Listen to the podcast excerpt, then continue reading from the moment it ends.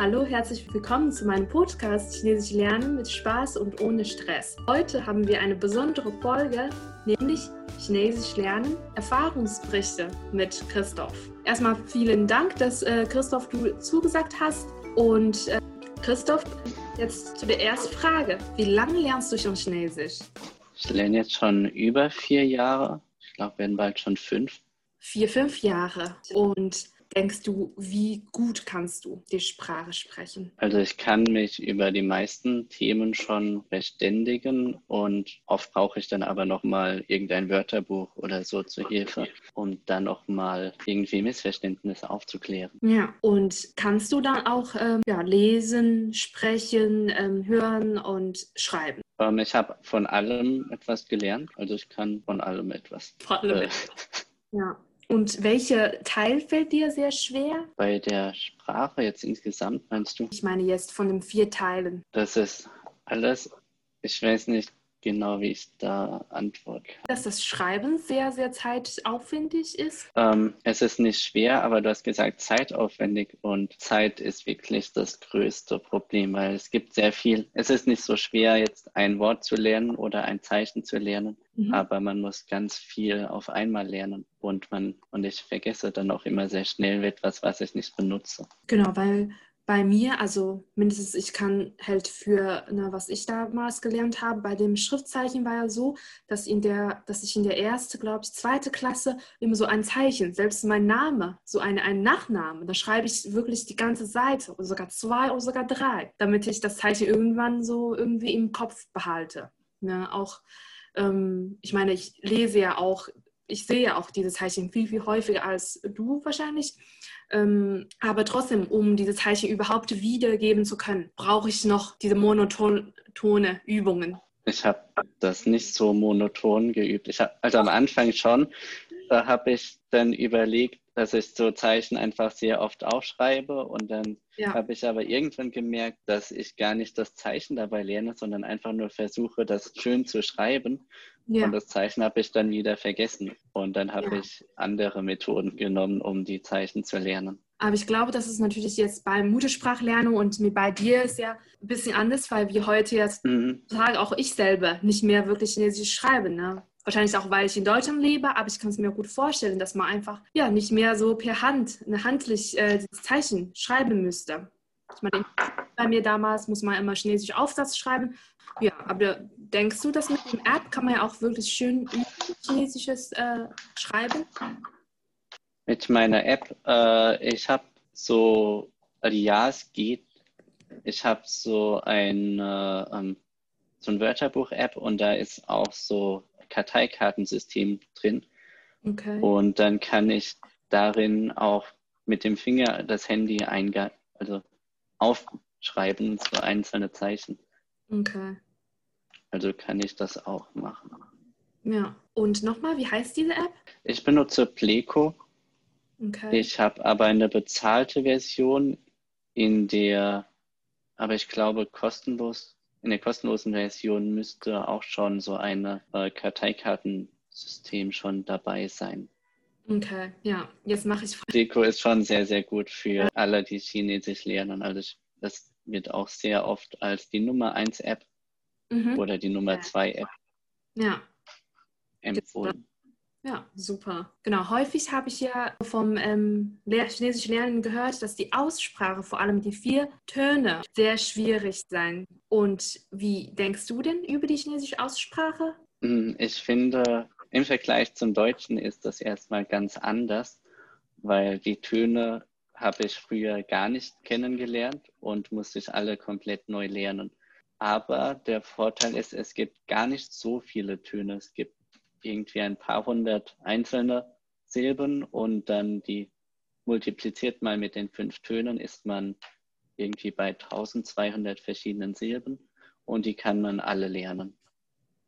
Und da ist im Deutschen eigentlich schon viel schwieriger, weil es gibt dort viel mehr Regeln für die Aussprache, es gibt viel mehr Zeichenkombinationen und dann gibt es noch Einflüsse aus anderen Sprachen, zum Beispiel Croissant muss man Croissant aussprechen und nicht Croissant oder ähnlich.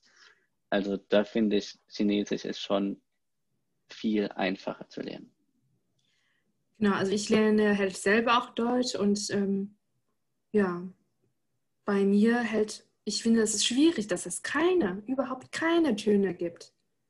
Und dann frage ich mich, so wie, woran orientiert ihr als Deutsch-Muttersprache? Auch besonders wie Fragewörter, wie, das kann man, also es gibt keine allgemeine Regel, oder? So wie man jetzt bestimmte Wörter oder bestimmte Sätze da aussprechen. Es gibt, bei Fragen gibt es zum Beispiel, dass man oft mit dem Ton am Ende hochgeht. So, wenn man es fragt, wie findest du das? Nicht, nein, ich habe nicht. Du? Nein, bei Fragen geht man sehr oft mit dem Ton nach oben und das ist ganz anders als im Chinesischen. Da sagt man äh, Ni hao ma und äh, dann habe ich ganz am Anfang hier so etwas gelernt wie Ni hao ma, intuitiv eine Frage stellen möchte, mhm. aber die Aussprache dann im Chinesischen dann ganz falsch ist. Ja, das stimmt, das stimmt. Und ich glaube aber, wenn man jetzt die vier Töne so richtig trifft, dann kann man eigentlich genauso sprechen wie Muttersprachler. Aber auf Deutsch, das ist sehr schwierig. Und ich wünsche mir, dass in, auf Deutsch gibt es auch solche Töne. Dann werde ich einfach ja, fleißig üben, wie die Töne da ne, halt getroffen äh, werden sollte. Dann wahrscheinlich klinge ich exakt so authentisch. Das ist genau, was ich gemeint habe mit den ganz vielen unterschiedlichen äh, Klängen in der deutschen Sprache. Ja, auch bei ähm, anderen Sprache. Ich glaube, Japanisch ja auch so, ne? Das kenne ich gar nicht. Japanisch habe ich nie gelernt. Es gibt diese, aber diese Ton, gibt ja diese äh, Sprachen, die über diese Töne gehen und das ist hauptsächlich eigentlich im asiatischen Raum. Kann gut sein, ja.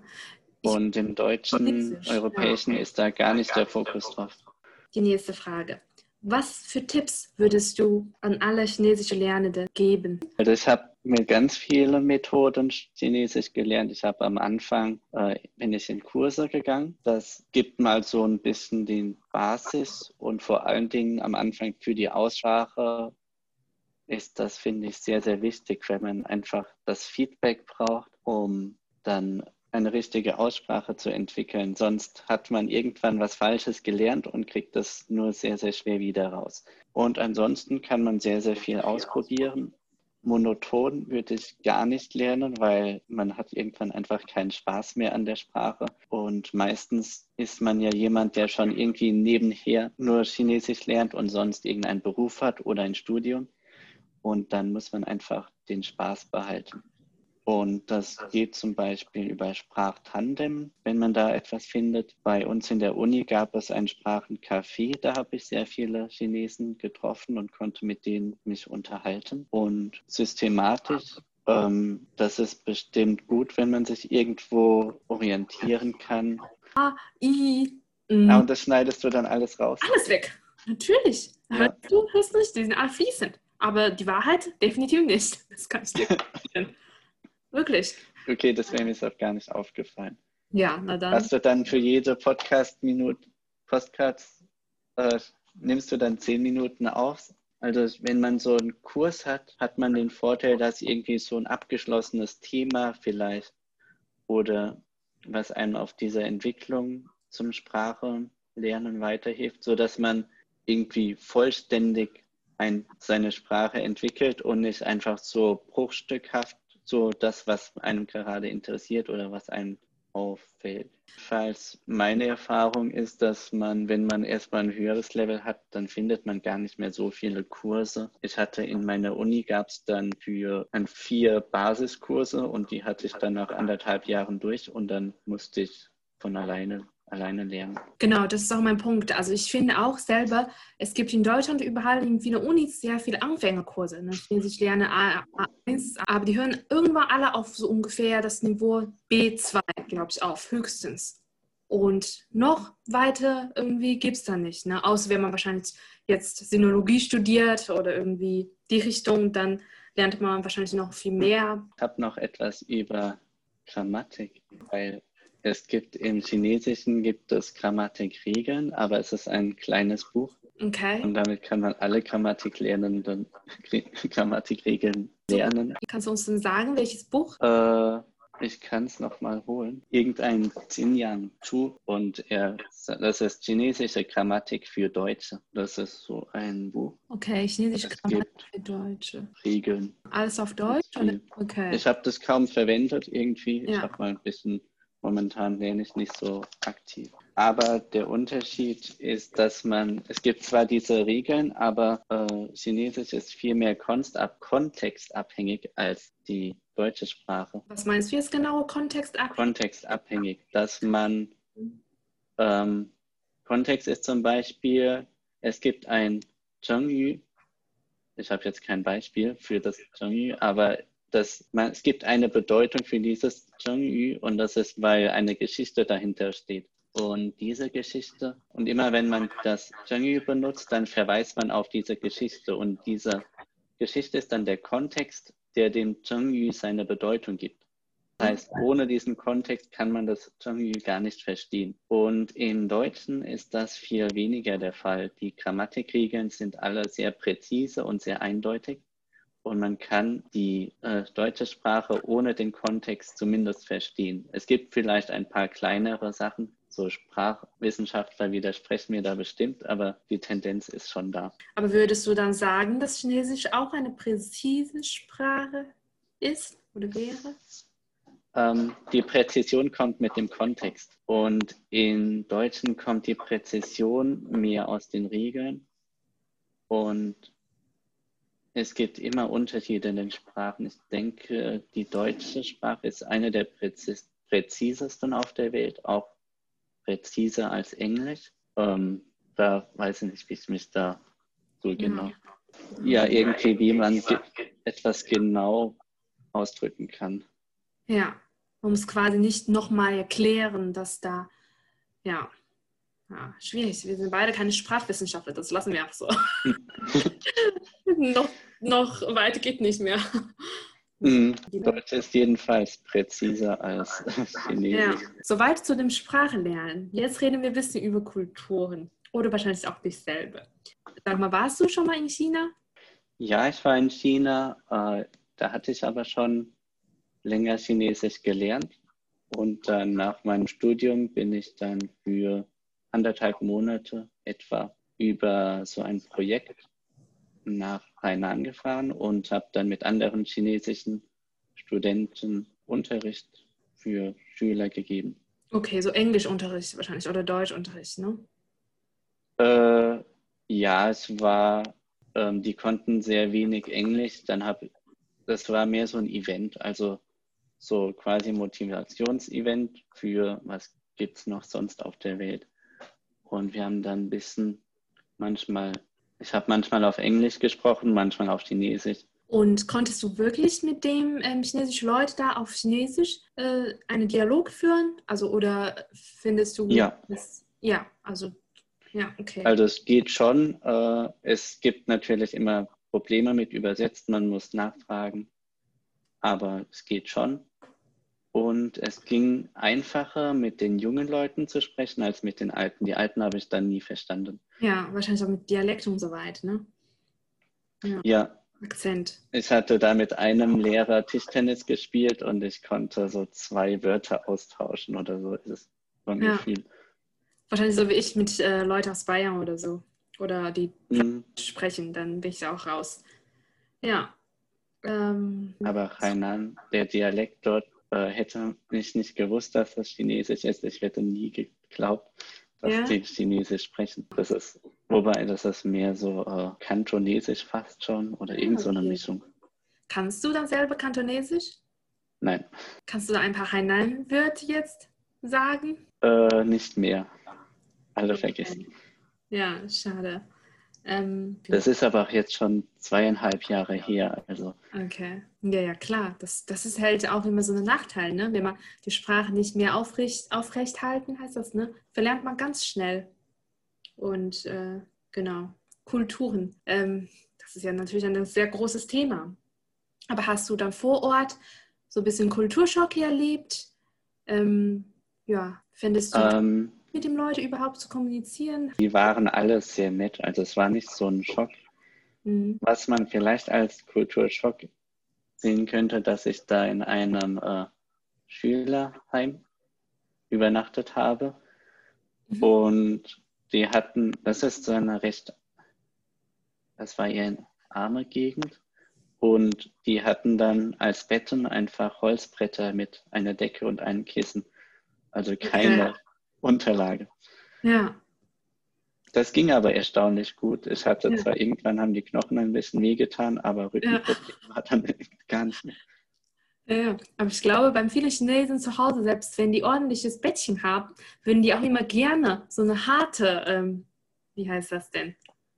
Also das ist nicht wie in Deutschland, man kauft so eine Matratze und ja, für mich war es ja un, an, andersrum, ne? Als ich nach Deutschland kam, nach, kam, nach Berlin kam, waren für mich alle Matratzen, auch selbst die Herde, ist einfach zu weich. Hm, ich habe jetzt, äh, als ich dann von China wieder nach Deutschland war, bin, dann bin ich auch relativ schnell von meinen Eltern weggezogen und dann musste ich auch eigenes Bett kaufen und dann die Matratze habe ich die härteste genommen, die ich finden konnte. Also jetzt mache ich eine Matratzenwerbung. Ähm, ich kenne das von Matratzen Concord oder wie heißt es denn? Con Matratzen Concord. Concord, der immer nur immer beim Aufräumen sind. Zum ersten Mal habe ich es geglaubt, ne? Aber danach merke ich, das ist der Marketingstrategie so. Und ich habe diese Blue Star, glaube ich, gekauft. Und das war so blaue, wirklich so. Das sollte diese härteste sein. Fände ich so okay, ja. Nun wollte ich ja dein Chinesisch auch testen. Daher ab jetzt stelle ich dir ein, stelle ein paar Fragen auf Chinesisch.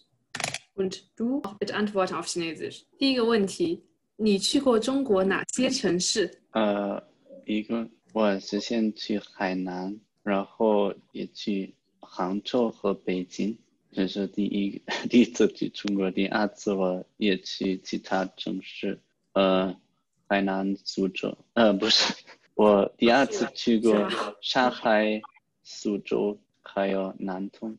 你比较喜欢哪个城市？嗯，我觉得我比较喜欢老的城市，可以看到老的房子。哪个？哪个？我不确定。不确定。嗯，不确定。如果说你要去一个中国城市生活的话，你会选择哪一个城市？应该是呃南通旁边，因为我的女朋友来自南通。因为你女朋友在南通。她来自，她在，她现在在德国。就是说，她她去哪里你就去哪里。嗯，应该是的。好的，中国人给你的印象，你在中国的时候。很热闹的，不是中国，是中国人。中国人，嗯，其实我不太明白你的问题。可能。Was für Eindruck haben die？